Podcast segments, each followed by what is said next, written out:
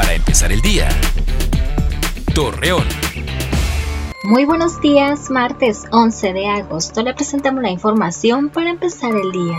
El gobierno del estado de Coahuila autorizó que escuelas particulares iniciaran el nuevo ciclo escolar de manera híbrida.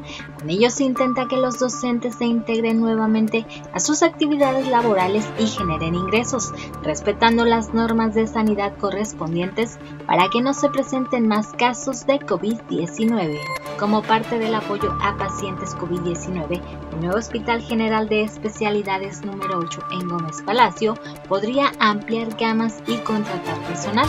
Así lo de conocer el secretario de Salud Sergio González Romero.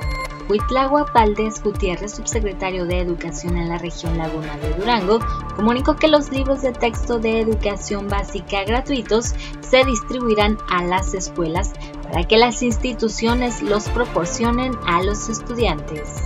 Debido a que los ciudadanos no cumplen con las normas establecidas de higiene, los brotes de coronavirus siguen agravando y afectando.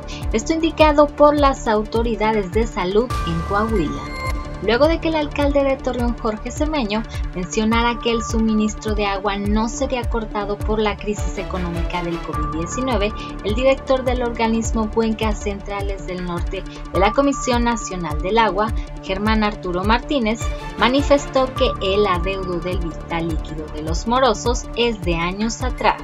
Acompáñanos con toda la información dos minutos antes de las 8 de la noche por Mega Noticias empezar el día. Torreón.